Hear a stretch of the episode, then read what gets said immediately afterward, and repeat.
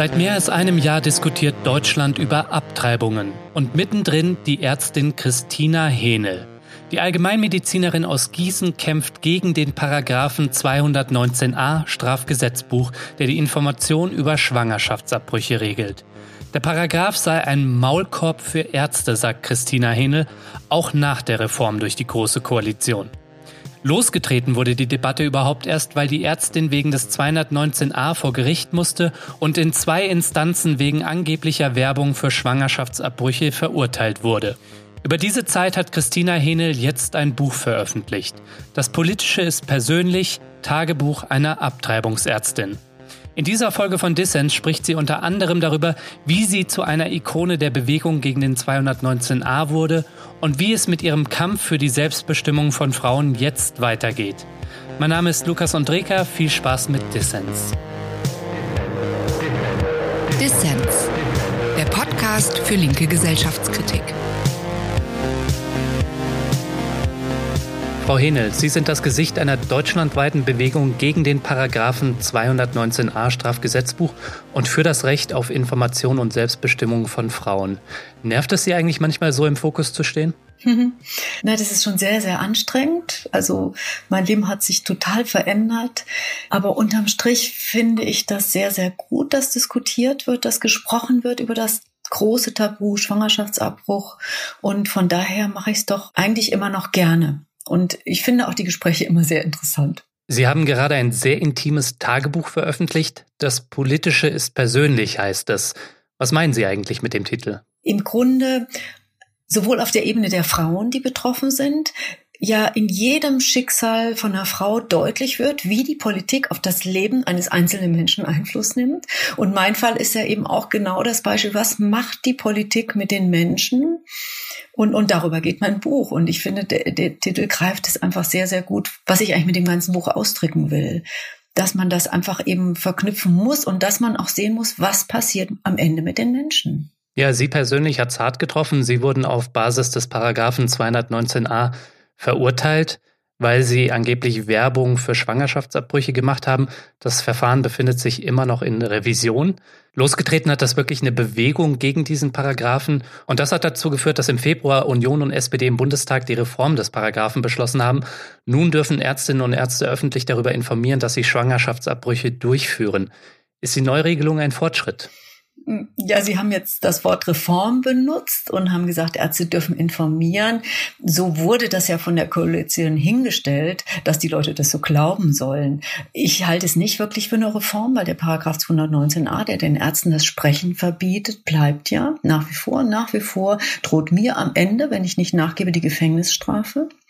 Und das Informieren, das wir Abbrüche machen, dass Ärzte das jetzt sagen dürfen, heißt aber eben gerade noch nicht, dass wir wirklich die sachlichen Informationen, um die es mir ja immer gegangen ist, auf unsere Webseiten stellen dürfen. Und damit ist eigentlich im Grunde die Information für die Frauen nicht gegeben. Mit sachlichen Informationen meinen Sie jetzt sowas, was über eben die Tatsache, dass Schwangerschaftsabbrüche durchgeführt werden, hinausgeht, wie etwa Methoden und so weiter. Ne? Da sieht das Gesetz ja oder die Reform vor, dass das weiter behördlichen Stellen vorbehalten bleibt, über so etwas zu informieren und dass es dann etwaige Listen geben wird. Und das finden Sie nicht in Ordnung? Ja, also die Politik hat da ja versagt die ganzen Jahre, ja. Also die hat einen Paragraphen geschaffen und hat Regeln geschaffen und hat sich um die Ausführung überhaupt nicht gekümmert, was dazu führt, dass es eben dieses flächendeckende Angebot, was ja Staatsaufgabe ist, zum Schwangerschaftsabbruch ambulanter und stationärer Versorgung für Frauen gar nicht gibt, dass immer weniger Ärztinnen und Ärzte Abbrüche machen und die Information zum Abbruch konnte ja die Bundeszentrale für gesundheitliche Aufklärung schon immer ins Netz stellen. Sie haben es nur eben nicht gemacht gemacht. Und jetzt zu sagen, ja, der Staat macht es jetzt ganz toll, damit kann man das Versagen der letzten Jahre und Jahrzehnte ja eigentlich nicht wieder gut machen. Und es bleibt unterm Strich ja an dem Paragraphen 219a, dass es ein Maulkorb ist für uns Fachleute und dass eben den Fachleuten, uns Ärztinnen und Ärzten, das Sprechen verboten werden soll und ohne Grund. Sie sind also für eine Streichung des Paragraphen 219a, wie auch die Oppositionsparteien im Bundestag? Ich denke, das ist die einzige Lösung. Also ich wüsste nicht, wofür der gut sein soll, außer dass er Frauen ein schlechtes Gewissen macht und dass er Ärzte stigmatisiert und davon abhält, ihrem Beruf nachzugehen. Sehe ich keinen Sinn in dem Paragraphen 219a. Was für ein Frauen- und Gesellschaftsbild zeigt sich denn in diesen Paragraphen jetzt auch nach der Neuformulierung und grundsätzlich in der Debatte auf bestimmten Seiten? Ja, es bleibt nach wie vor dieses Misstrauen Frauen gegenüber, die ja immerhin nur mal die Hälfte der Menschheit darstellen und die schon seit schon immer ziehen ja Frauen Kinder groß und kümmern sich um Angehörige und haben diese ganzen pflegenden Berufe. Und denen wird nur gesagt, also ihr dürft das nicht entscheiden, ihr könnt es auch nicht entscheiden. Ihr müsst euch erstmal beraten lassen und dann müsst ihr nachdenken und dann dürft ihr noch lange nicht euch selbst informieren. Das alles machen die Paragraphen zum Schwangerschaftsabbruch und der 219a ist eben so bitter, weil er eben den Frauen verbietet zu lesen. Diese Entmündigung von Frauen steckt da extrem drin. Und auf der anderen Seite natürlich auch die Entmündigung und das Misstrauen gegenüber Ärztinnen und Ärzten. Sie persönlich befinden sich ja nach Ihrer Verurteilung immer noch im Revisionsverfahren. Wie geht's für Sie persönlich weiter? Ja, ich warte jetzt im Grunde darauf, was das Oberlandesgericht Frankfurt macht. Das kann eine Vorlage machen zum Bundesverfassungsgericht. Es kann auch die Verurteilung bestätigen freisprechen wird es mich nach dem neuen Gesetz gar nicht mehr können. Das alte Gesetz hatte noch den Vorteil, dass ein progressiver Richter oder eine Richterin hätte sagen können, na ja, was die Frau Hähne gemacht hat, ist ja keine Werbung. Das ist ja eine sachliche Information und wir legen den 219a verfassungskonform aus. Verfassungskonform heißt, Ärzte und Ärztinnen kommen ihrer Berufspflicht nach aufzuklären, zu informieren. Und das hätte man noch tun können. Nach der neuen Regelung ist es quasi ausgeschlossen. Das ist jetzt festgestellt festgeschrieben im Gesetz, dass jegliche sachliche Information Werbung ist und nach 219a strafbar ist. Das heißt, dieses Schlupfloch gibt es nicht mehr. Und je nachdem werde ich dann eben zum Bundesverfassungsgericht kommen. Auf welchem Weg auch immer. Wenn nicht vorher, das wird ja jetzt geprüft eben von den Oppositionsparteien der FDP, den Grünen und der Linken, die prüfen ja eine Normenkontrollklage, wenn nicht vorher das schon in Bahnen geleitet wird. Dann könnte das Oberlandesgericht ja vielleicht einfach mal die Füße stillhalten oder ist das unrealistisch? Ich denke mal, dass die Verfahren nachher gemeinsam äh, behandelt werden. Mhm. Und dann ist es ja nur eine zusätzliche Unterstützung, wenn es jetzt auch noch eine Normenkontrollklage der Oppositionsparteien gibt.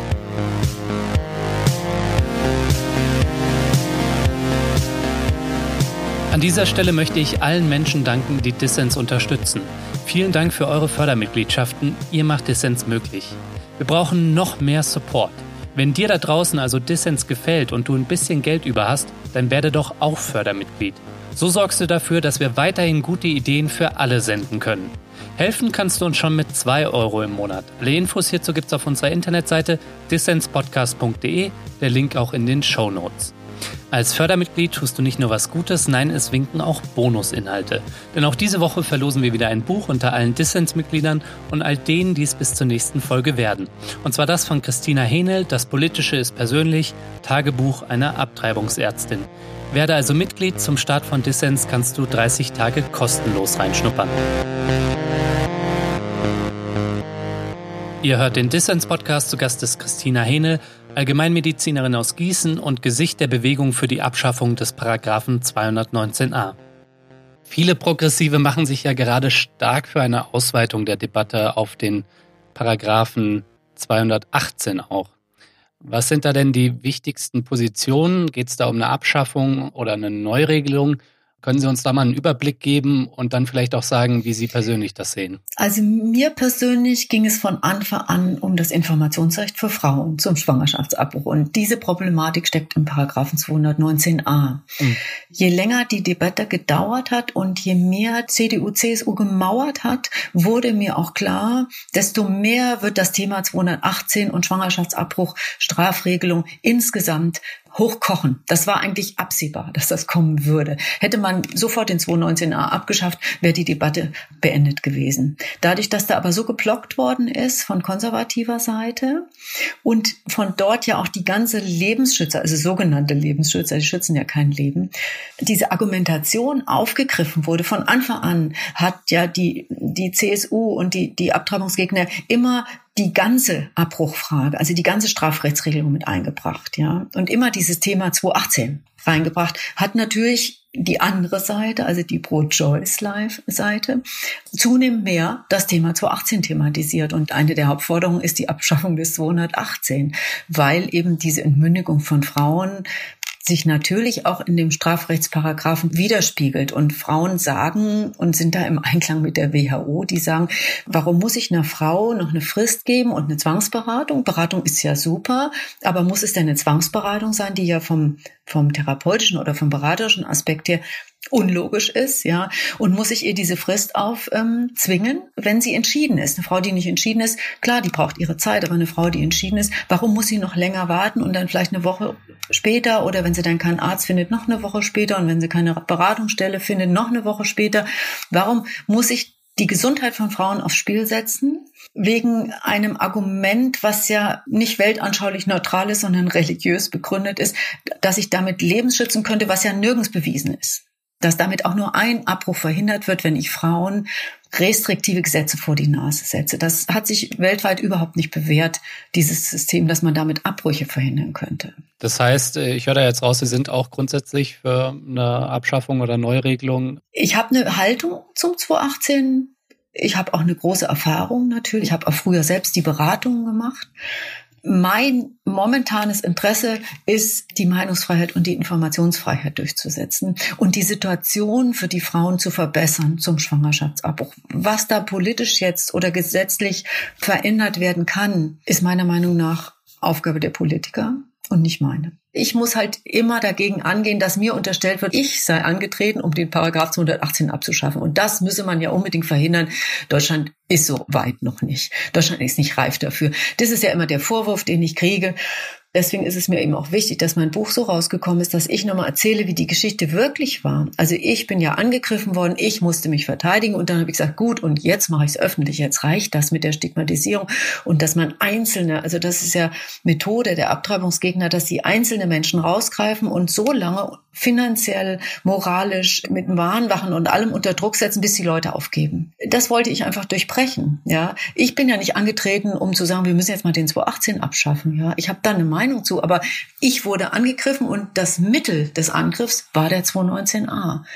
Und ich möchte das gerne anderen ersparen, dass sie diese Angriffe bekommen. Ja. Und jetzt ist eben das Gegenteil passiert. Die Gesellschaft hat gemerkt, dass Frauen da in der Klemme sind und dass Ärzte, die Frauen helfen, auch in der Klemme sind und dass jetzt endlich was passieren muss, dass Ärzte und Frauen geschützt werden. Das ist ja das, was rumgekommen ist. Und das ist eigentlich der wichtige Punkt für mich. Lassen Sie uns auf Ihr Buch zu sprechen kommen. Das ist ja wirklich ein sehr detailliertes, sehr persönliches und sehr emotionales und unmittelbares Tagebuch. Und Tagebuch heißt das auch im Untertitel Tagebuch einer Abtreibungsärztin. Haben Sie eigentlich von Anfang an wirklich Tagebuch geführt? Da kamen mehrere Faktoren zusammen. Der entscheidende war, glaube ich, die Zeit vor dem Prozess. Es ist auch, glaube ich, die dichteste im Buch, ja, wo ich tatsächlich auch dann Nächte nicht mehr schlafen konnte und irgendwas machen musste, um das zu verarbeiten, weil das eigentlich nicht mehr zu verarbeiten war, was da alles passiert ist. Und meine Verarbeitung ist eben das Schreiben und natürlich so ein Tagebuch dafür schreiben, glaube ich, die meisten Menschen Tagebuch. Da schreibt man dann die Dinge rein, die man öffentlich nicht sagen darf oder nicht will ja, was eben persönlich ist, aber letztlich ist das Persönliche politisch und das Politische persönlich, gehört das eben dazu. Was macht das mit einem Menschen, der, der plötzlich so angegriffen wird und plötzlich so in die Öffentlichkeit geht und, und da ist dann eben doch so ein Buch eine andere Möglichkeit, sich auszudrücken. Hat Ihnen das auch das regelmäßige Schreiben geholfen, irgendwie Klarheit zu gewinnen oder war das vielleicht sogar auch therapeutisch manchmal? Also Sie schreiben ja echt wirklich von Ängsten, von schlaflosen Nächten, von einsamen Momenten und von Tränen in ihrem Buch, also an vielen Stellen. Also hat dieses Buch oder diese, dieser Prozess des Schreibens äh, auch irgendwie mit der eigenen Verletzlichkeit umzugehen geholfen? Ja, bestimmt. Ich denke aber, es ist ja auch mein Beruf. Ich sitze ja hier in meiner Praxis und erfahre ja jeden Tag von den Tränen der Frauen oder sehe die. Oder wenn ich bereit bin zuzuhören und Empathie zuzulassen, das ist ja mein täglich Brot hier in der Praxis. Darüber spricht man ja im Bundestag nicht. Ne? Dann werden über die leichtfertigen Frauen gesprochen und ich sitze hier und weiß genau, wie Frauen sind, nämlich leichtfertig sind sie nur gerade gar nicht. Ja. Und dieses Thema mit meiner Person, ich kann ja nicht hier die Frauen in die Öffentlichkeit zerren, ja. Oder habe das ja immer nur ansatzweise getan, dass ich dann auch mal ein paar Geschichten benannt habe, die ich hier so täglich erfahre.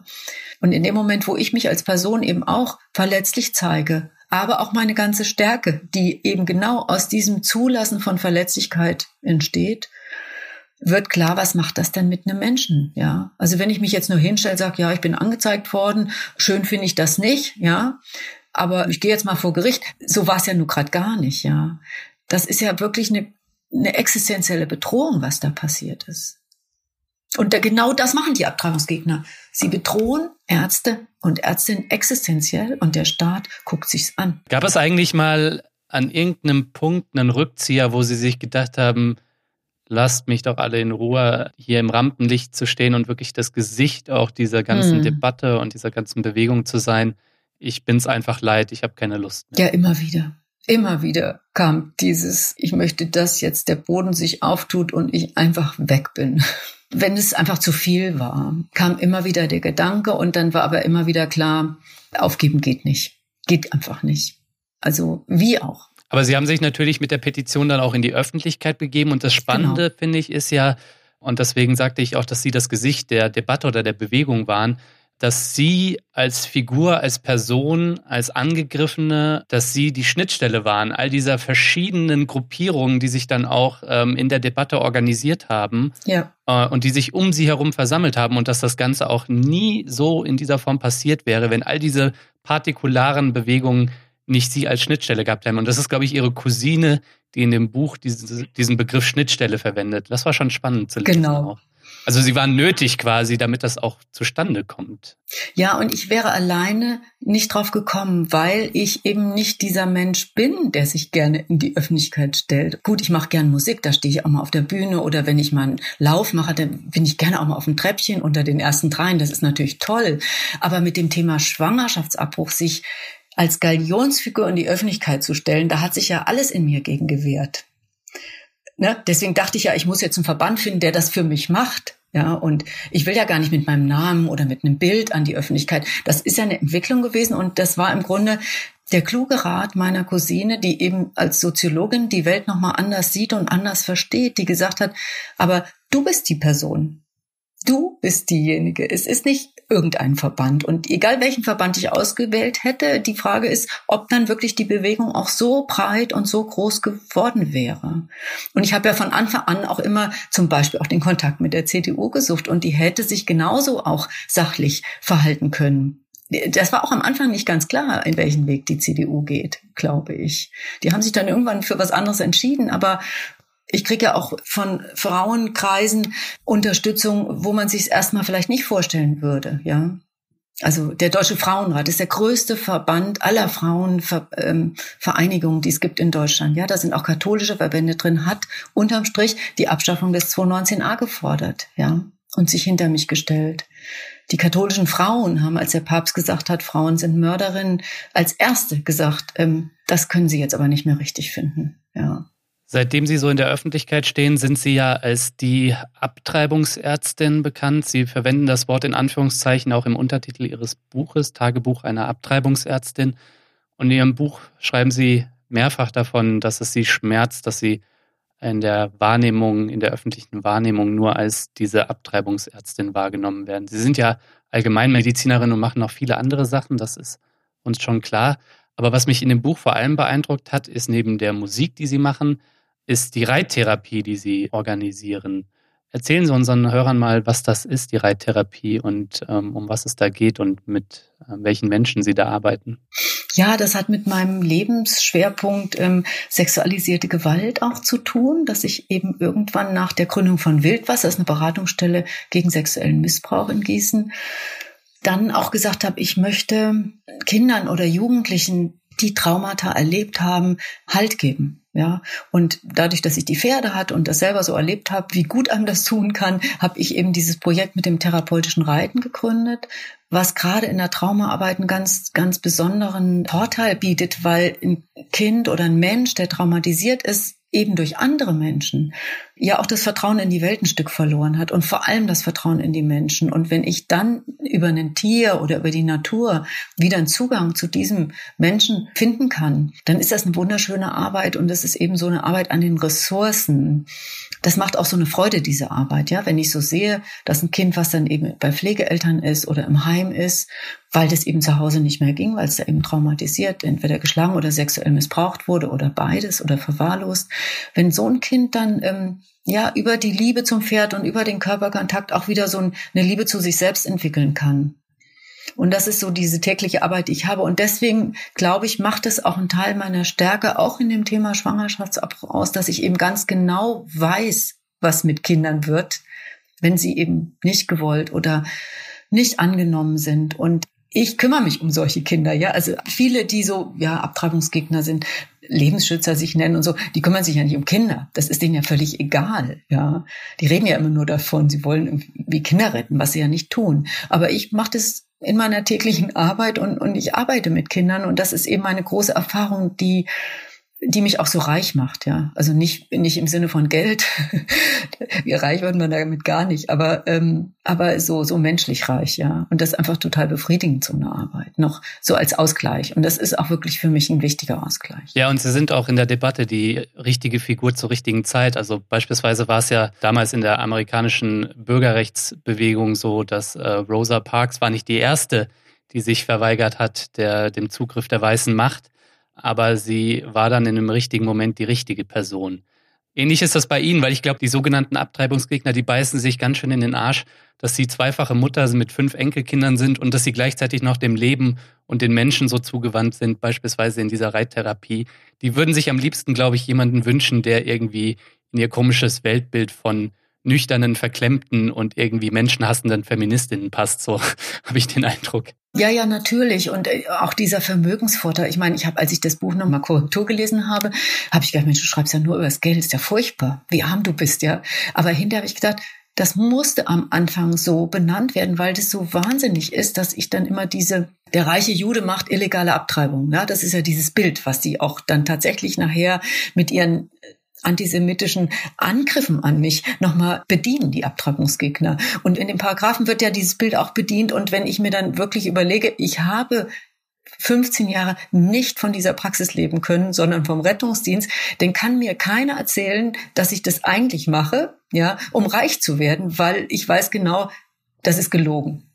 Und ich kann es auch beweisen, wenn es jemand interessiert, ja. Und wenn die dann im Bundestag davon, Frau Winkelmeier-Becker von der CDU irgendwie sagt, ja, die Frau Hähnel, die macht in Gießen das und das, dann denke ich, nee, das stimmt einfach nicht. Und, und im Grunde wissen die Leute, dass sie mich an der Stelle nie angreifen können. Ich meine, ich wäre gerne auch reich gewesen, aber ich war nun mal nicht reich. Aber ähm, da kann man mich nicht angreifen. Sie schreiben an einer Stelle, dass Sie sich ungern als Feministin beschreiben und das trotz mhm. ihres großen Einsatzes für die Rechte von Frauen, sei es das Informationsrecht, das Recht auf Information oder das Recht auf sexuelle, körperliche Selbstbestimmung. Woran liegt das? Mögen Sie einfach keine Labels oder was hat das für Gründe? Beides, glaube ich. Ich glaube, dass ich tatsächlich jedes fundamentalistische Denken, was dann das Querdenken ausschließt, irgendwie immer ablehne innerlich, ja, weil ich es auch so, immer so gefährlich finde.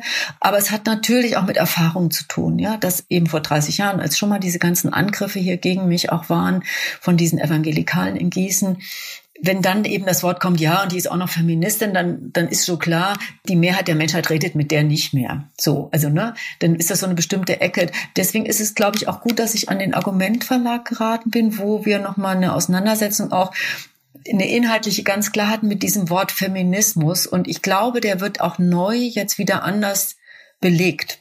Das war viele Jahre lang, war dann eben die Tür zu und dann war die Diskussion beendet so dass man einfach dann nicht gesagt hat, ich bin Feministin oder ich habe es vielleicht nicht gesagt, ja. Aber unterm Strich klar, wenn man mich jetzt fragen würde, ja, dann bin ich Feministin, natürlich. Ich würde gerne noch viel länger mit Ihnen über Sie und über Ihr Leben und all das sprechen, aber wir wollen unseren Hörerinnen und Hörern ja auch noch die Möglichkeit geben, in dem Buch etwas zu erfahren. Lassen Sie uns noch einen Moment mal über diese sogenannten Abtreibungsgegner sprechen.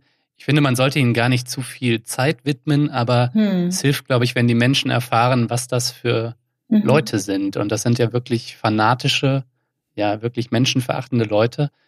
Wer, wer ist das? Und es ist vor allem ein kleines Grüppchen oder wenige Personen sogar nur. Können Sie das mal unseren Hörerinnen und Hörern kurz erklären? Naja, also die Abtreibungsgegner, die für mich jetzt persönlich sehr relevant sind, das sind eigentlich zwei Männer in Deutschland. Das ist Klaus Günther Annen, der die Website Babycaust ähm, betreibt, wo ich schon lange, lange WIP bin. Und wenn ich mal ganz, ganz, ganz selten da draufgehen musste, war das schon sehr bedrohlich, dieses Gefühl, dort geführt zu werden als besondere Ärztin und als Feministin. Das war dann da ein Schimpfwort. Und der arbeitet halt eben mit diesen faschistoiden Bildern, ja. Da wird es einem Angst und Bange, wenn man das sieht, ja. Und der andere äh, junge Mann, das ist der Yannick Hendricks, der eben jetzt Unterlassungsklagen gegen alle möglichen Leute macht, dass sie seinen Namen nicht nennen dürfen, hat aber inzwischen einen Wikipedia-Eintrag, also jetzt ist es auch egal. Das ist nun jetzt der Mann, der im Grunde den ersten Stein ins Rollen gebracht hat und der sich eben zu Hause hinsetzt am Computer und guckt, wo könnten Frauen nach Ärzten suchen, die Abbrüche anbieten. Und da schickt er dann einfach eine E-Mail. Also das macht er alles vom Schreibtisch von zu Hause. Und wenn dann ein Staatsanwalt einstellt, so wie bei mir, dann schreibt er zurück und sagt, Sie können das aber nicht und hier ist das Verfahren von Bayreuth. Also der hat dann auch den juristischen Background und es hat dann den, meinen Staatsanwalt unter Druck gesetzt, indem er das dann an die Generalstaatsanwaltschaft geschickt hat. Und dann hat der Staatsanwalt quasi mit den Argumenten dieses Abtreibungsgegners nachher Anklage erhoben. Und das sind so Menschen, der zum Beispiel sagt auch, auch eine Eileiterschwangerschaft muss geschützt werden, dass dann weder ein Embryo noch eine Frau überlebt. Ich weiß nicht, ist er wirklich so dumm oder ist ihm das egal? Das sind schon Fanatiker. Ja, es gibt allerdings auch eine Vernetzung, also es gibt eine ganze Reihe von Gruppierungen, die eben bei diesem sogenannten Pro-Life nennen die sich ja eben aktiv sind und die sind eben weltweit und auch europaweit doch sehr aktiv und sehr massiv. Und was mich am meisten entsetzt hat, ist, dass im Grunde die Gesetzgebung, dass die im Grunde gründet auf dem Denken dieser Menschen, die ja eben eigentlich wieder jede Abtreibung verhindern wollen und damit wieder riskieren, dass Frauen sterben. Und diese Gruppierung Pro-Life, die ist ja auch wirklich erfolgreich bis in die Mitte der Gesellschaft, ihre Thesen zu platzieren. Also der Gesundheitsminister Jens Spahn, der ja. hat jetzt fünf Millionen Euro für eine Studie ja. ähm, freigegeben, die über die psychischen Folgen eines Schwangerschaftsabbruchs aufklären soll. Und diese Pro-Life-Fraktion, die bezeichnet ja auch immer gerne die Frauen als das sogenannte zweite Opfer der Abtreibung. Können Sie einmal diese seelischen Folgen, das ist so ein Hauptargument, können Sie das einmal beschreiben und warum das Quatsch ist oder warum man es differenzierter betrachten muss als diese Gruppierung und was vielleicht noch irgendwie so Argumente sind, die bei diesen sogenannten Lebensschützern irgendwie im Raum stehen. Und ja, also das Hauptproblem ist, dass das so unwissenschaftlich ist, was Herr Spahn da macht. Ja, also er benutzt das Wort seelische Folgen. Das kommt direkt aus dieser Pro-Life-Bewegung. Das war eine Forderung der Pro-Life-Bewegung, dass das untersucht werden soll. Und genauso ist es, ins, ist es jetzt quasi gekommen ins Gesundheitsministerium. Und es gibt natürlich weltweit sehr viele Studien zum Schwangerschaftsabbruch. Da ist natürlich viel auch, weil es eben zum Teil illegal ist, schwierig zu untersuchen. Aber es gibt ganz, ganz viele Studien auch zu den Fragen, wie geht's den Frauen? Was sind die psychischen Folgen? oder gibt es psychische Folgen? Und da weiß man zum Beispiel, dass Frauen, die schwanger werden, egal ob sie austragen oder einen Abbruch machen, ein erhöhtes Risiko haben, in die Psychiatrie zu kommen. Also die Schwangerschaft an sich ist ein erhöhtes psychisches Risiko für eine Frau. Solche Studien gibt es. Dann gibt es Studien, die sagen, okay, diese stigmatisierenden Zusammenhänge, in denen die Frauen nachher den Abbruch machen müssen, sei es illegal oder sei es diese Zwangsberatung, wo sie dann eventuell auch nochmal ja, an eine Beraterin geraten, die ihnen nochmal große moralische Vorwürfe macht. Ja, Das kommt ja jetzt auch erst so langsam raus, dass es ja auch viele Frauen gibt, die, die wirklich auch traumatisiert aus der Beratung kommen und nicht nur aus dem Abbruch. Ja, Und da hat eben gerade die Bundeszentrale für gesundheitliche Aufklärung eine Zusammenfassung der Studienlage quasi gemacht und hat gesagt, ja, also psychische Folgen, das kann man nicht sehen, aber man sieht, dass die Situation, die schwierig ist für die Frauen, dass das psychische Folgen hat. Und dann kommt ein Spahn und sagt, wir müssen mal die psychischen Folgen, die seelischen, er sagt ja nicht psychisch, er sagt ja sogar noch seelisch, übernimmt also wirklich noch die Sprache der Abtreibungsgegner. Die müssen jetzt unbedingt untersucht werden und sagt nicht, okay, wir gucken uns die Studienlage an und was ist wichtig. Und wenn ich mir fünf Millionen vorstelle und sehe da jeden Tag die Frauen, ja, die ein Kind eben nicht bekommen können, auch oft natürlich aus sozialen Gründen, nicht immer nur nur, aber das ist natürlich oft, Frauen haben keinen festen Beruf, die sind alleinerziehend, der Mann ist abgehauen. Es gibt so viele Gründe, ja, wo man Frauen mit Geld helfen könnte. Und der macht mir eine Studie, um zu beweisen, dass es Frauen nach dem Abbruch schlecht geht. Wissenschaftlich kann man das nicht ernst nehmen. Und da hat äh, Deutschland dann ein Niveau erreicht, wo ich dachte, hm, so wie in Amerika geht es in Deutschland nicht, aber anscheinend geht es doch.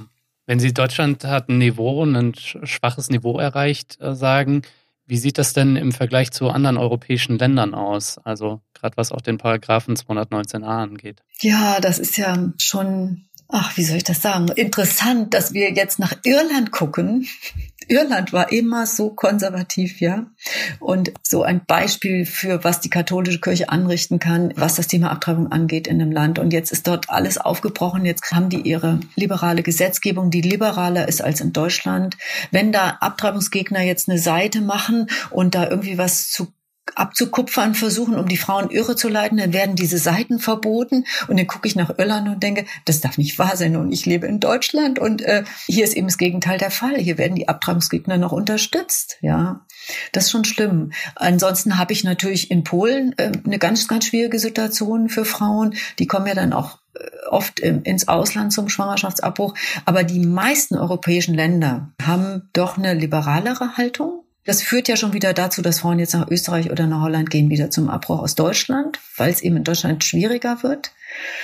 Und dieses Schweigegebot, dieses Ärzte dürfen nicht sprechen, das gibt's nur in Deutschland. Das gibt's sonst nirgends. Und wenn ich eben vom Ausland Interviews führe und gefragt werde, ja, warum ist das jetzt gerade in Deutschland? Sie haben doch eine Kanzlerin. Dann lande ich tatsächlich auf unserer Vergangenheit. Ich kann es anders nicht erklären. Also wir sind da noch nicht fertig mit und haben eben immer noch diese Relikte, die uns selber nicht wirklich klar sind, dass wir die haben. Und dieses, dass Ärzte nicht informieren dürfen, das gehört nicht in unsere Zeit.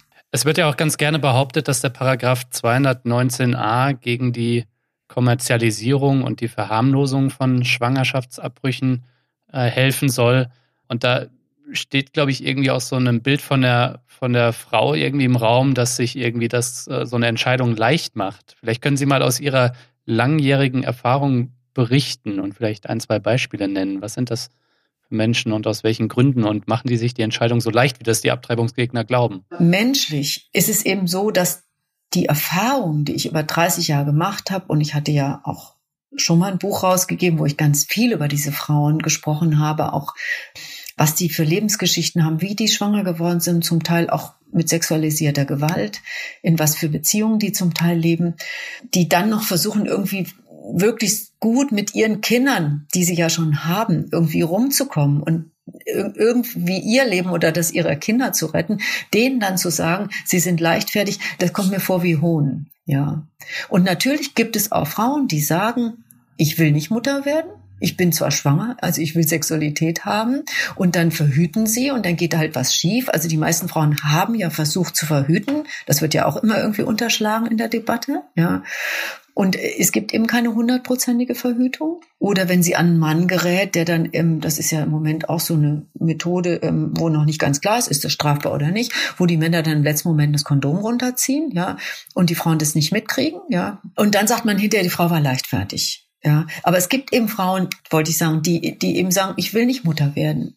Also ein Mann muss sich ja auch nicht darüber definieren, ob er jetzt Vater werden will oder nicht. Gar nicht, fragt man ja einen Mann gar nicht. Hm. Ne? Man freut sich, wenn er Vater wird und wenn er nicht Vater wird, dann macht man ihm das nicht zum Vorwurf. Aber eine Frau wird als Mutter gedacht. Und da frage ich mich manchmal auch, sind wir noch immer in dieser Mutterkreuz-Ideologie oder was ist da in Deutschland los? Also der Begriff Rabenmutter, den gibt's ja nur in Deutschland. Mhm. Den verstehen ja andere Länder auch nicht. Und, und da stimmt ja irgendwas nicht mit unserer Zuschreibung, was eine Frau ist. Und da kommt es ja her, sie ist leichtfertig und wenn sie einen Abbruch macht, muss es ihr hinterher schlecht gehen. Und das stimmt eben alles gar nicht. Und da kann man Studien machen, so viel man will. Die werden das nicht beweisen, weil es nicht stimmt. Die sogenannten Abtreibungsgegner, die scheuen ja vor wenig zurück. Sie hatten vorhin schon erwähnt, diese äh, ekelhafte Seite Babykaust, wo dann auch noch äh, neben der Diffamierung von Ärztinnen und Ärzten, die Abtreibung durchführen, auch noch der Holocaust relativiert wird. Ähm, Gibt es aber, erfahren Sie Diskriminierung und Anfeindungen auch im Alltag? Also ich denke jetzt irgendwie an diese amerikanischen äh, Gruppierungen, die irgendwie auf den Gehsteigen rumlungern und, äh, und äh, Patientinnen und die Ärzte selbst belästigen? Also ähm, ich bin ja jetzt auch in den Fokus ähm, von dem Herrn Hering gerutscht, der in München schon lange diese Gehsteig, diese sogenannten Gehsteigberatungen gemacht hat oder immer noch macht. Da hat es ja schon verschiedene Verfahren auch bis zum Europäischen Gerichtshof gegeben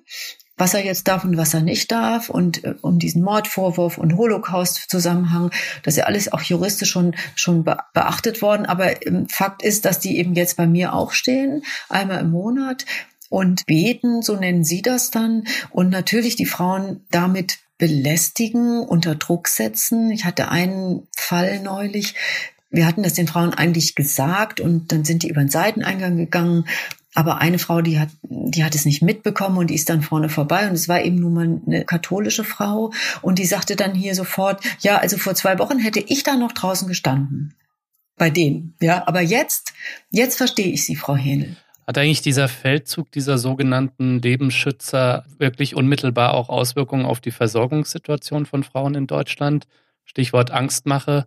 Ich glaube schon. Also ich glaube schon, dass ähm, also ich bin jetzt in der in der Situation, dass einfach so viele hinter mir stehen, auch hier wirklich aus der Bevölkerung, ja. Also wenn dann die Abtreibungsgegner kamen, dann kam so ein älterer Herr und klingelt und hat gesagt, ja, ich habe da eben Männer hier in die Praxis gehen sehen. Das waren doch aber jetzt wohl nicht die Abtreibungsgegner, war aber das Presseteam, ja, das Fernsehteam. Und da haben wir gesagt, nee, nee, ist alles gut. Ja, ich habe hier schon meinen Stock. Der, also der, die wollen uns dann schon verteidigen. Die denken dann schon, sie müssen uns irgendwie retten. Also ich habe jetzt das Glück, dass die Bevölkerung hinter mir steht. Aber äh, wenn ich mir vorstelle, ich wäre vielleicht in einer anderen Stadt, ich wäre jetzt nicht so bekannt, ja, dann macht das ja was mit mit einer Ärztin oder mit einem Arzt in die negativen Schlagzeilen zu kommen, sage ich mal. Ja. Und wenn ich mir das freiwillig überlegen sollte und, und da nicht eine, auch noch eine Motivation dahinter hätte, die stark ist, ja. Also, und meine Motivation ist sehr stark, weil ich eben so lange erfahren habe, dass Frauen so schlecht behandelt werden. Und das kann ich einfach nicht ertragen. Da, da muss ich mich zur Wehr setzen und da muss ich diesen Frauen helfen. Wenn ich diese Motivation nicht hätte, würde ich als Ärztin mir das ja dreimal überlegen, ob ich Abbrüche mache. Ich würde dann, glaube ich, keine Abbrüche machen. Also warum denn? Also man verdient nicht viel dran, ja. Man wird ausgegrenzt, auch in der, der Ärzteschaft, ja, ist es ja nicht ganz einfach. Und dann wird man von der Gesellschaft noch stigmatisiert. Und wenn man dann, wie ich damals als junge Mutter mit zwei kleinen Kindern, ja, das auch noch immer abkriegt, da gehört schon viel Kraft dazu. Ja. Frau Henel, vielen Dank für das Gespräch. Ja, danke schön. Das war der Dissens-Podcast für diese Woche. Zu Gast war Christina Henel, Gemeinmedizinerin aus Gießen und Gesicht der Bewegung gegen den Paragraphen 219a. Sie hat gerade das Buch Das Politische ist persönlich, Tagebuch einer Abtreibungsärztin veröffentlicht, und zwar im Argument Verlag. Besorgt euch das Buch und wenn ihr Fördermitglied von Dissens werdet, dann habt ihr sogar die Chance, es zu gewinnen. Ihr wollt mehr von Dissens, wie ihr uns abonnieren könnt und wie ihr unsere Arbeit unterstützen könnt, Dazu gibt es alle Infos auf dissenspodcast.de. Wir freuen uns über Kommentare und Anregungen. Danke fürs Zuhören und bis nächste Woche.